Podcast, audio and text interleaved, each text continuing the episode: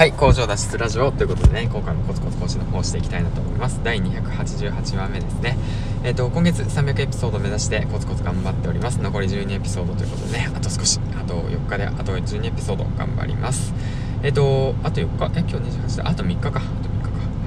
この番組は工場勤務10年目発信度素人の僕が発信力を身につけそしてね自分の力で稼ぐの力で稼ぐ能力を身につけ工場から脱出するまでの物語を配信していきたいなと思います。よろしくお願いします。はいということでね、えっと、300エピソードまであと残り12エピソードということでねコツコツやってきてあともう少しってことなんでね一踏ん張り頑張っていきたいなと思います。本日ヒマラヤ2本目の投稿ということなんですけどもえっと昨日のねえっとそうですね昨日のまあ我が家の 一大イベントを終えてからえっと今日一日経ってたくさんのねコメントから嬉しいコメントをねいただいて一つ一つ読んでいて本当にねあのー、気持ちがあったかくなって本当にありがとうございますっていう気持ちでいっぱいです。あのー、一つ一つコメントをね読んであの返しているんですけどももし漏れがあったらね本当すいません。あのコメントの方をねもしよかったらヒマラの方でねおいお前コメントしねえぞこの野郎って言って口だけかこの野郎。やっぱお前口だけクソ野郎だなって言ってね あのコメントしてくだされば僕がねあの一生懸命あのコメント返しに行くんではいよろしくお願いします。はい、ということでね、今回もコツコツ更新の方していきたいなと思うんですけども、今日はですね、あのー、そうですね、娘とね、あのー、何回目なの ?3 回目かな一応今、嫁さんが入院していて、娘とね、これから育児休暇を僕は取得したわけなんですけども、娘をね、保育園に連れて行く、朝、朝ごはんを作る、えっとね、家の片付け、まあ、あと育児家事ですね、主に育児家事をするにあたって、また新しくね、僕のね、ルーティーンが変わったわけなんですよ。うん。で、朝ね、僕は4時に起きて、作業の方を一通りね、あもう自分の中で決めたルーティンをね、コツコツとやってたわけなんですけども、それがね、やはりガラリと、うん、変わった状況で、やはりね、最初っていうものはね、辛いですね。うん、何をするのにもやっぱ最初って辛いんですよ。あのー、タオルどこやっただとかさ、あ、あれね、お父さん、お茶入れてないよとか言って、サンさんの娘がいいぞ。あ、そうか、お茶入れたいんか、みたいな。で、お茶入れるじゃないですか。で、その後さ、あの、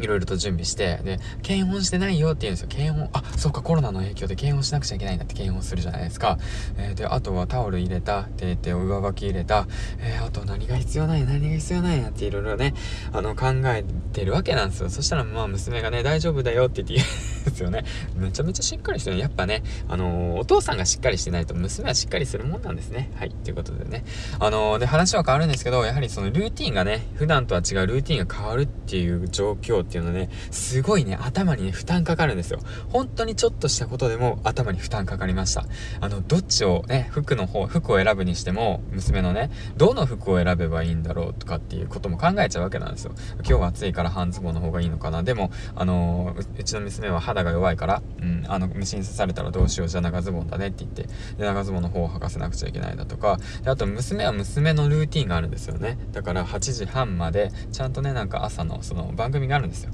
あのー、番組があるんですよ。あの、いろいろ、いろんな番組があるんですよ。僕あんま見てないんで詳しく話せないんですけど、あるんですよ、番組がね。だからその、僕はね、早く行きたいんです。8時に行って、で、やっぱり家の片付けとかしたいからって言うけども、娘は娘のルーティンがあると。だから、いや、私は8時半まで、まあ、見てから行くから、8時半までは絶対、あの、動かないからみたいな感じのアピールし始めるんですよ。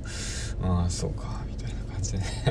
まあそういうのとすり合わせながらね、うん、なんとかさね、なんとかね、保育園の方を、あのー、送り届けて、で、今やっとちょっとね、時間が空いたんで、あの、近くにある喫茶店でね、あの、コメントの方を返したりだとかして、で、あの、隙間時間を使って今配信してるわけなんですけども、うん。でその後家に帰ってからやることって言ったらまたね掃除だとか洗濯だとかあとはまあ食器も片付けなくちゃいけないだとかそう冷蔵庫の中身も確認とかいろいろあるわけなんですけどもそういったその一年のルーティン またガラリと変わるわけでねそういった一年のルーティンをするってことは本当に負担でもう一回言うけどうんだからそういうのもねやっぱコツコツとしてねやっていかなくちゃいけないなと改めて思いましたね。うん。だからね、どうやってクリアすればいいのかって思った時に、やはりね、その、いろんな本を読んでいた、その知識を活かすっていう形なんですよね。だから、大悟さんの習慣術だとか、うん、そういった形ですよね。だから、ウィルパワーを使うだ、節約せよっていうような形でね、絶対日常生活で使えるものなんですよね。僕は今、今日初めてね、そういった形の環境、状況になってしまったから、まだパニック状態ですけど、あのー、必ずね、あのー、育休期間中にね、スマートにね、こなせるように頑張っていきたいなと思ってます。はい、ということでことでね、えっ、ー、と、吸ったもんだの一日を終えて、えっ、ー、と、コメントの方ありがとうございましたという感謝のコメント、この感謝をね、述べて、で、今日一日なんとか乗り越えたということをね、えっ、ー、と、配信していきました。あの、お母さん大変ですね。本当主婦の方たち大変です。だから、あの、なんだなんだろうな。あの言い過ぎだ最近。最近あの言い過ぎだから。うん。えっと、えっともやめようね。はい。ということで、話せなくなっていくね。その2文字をね、制限していくと。うん。これから、えっと、やめとこ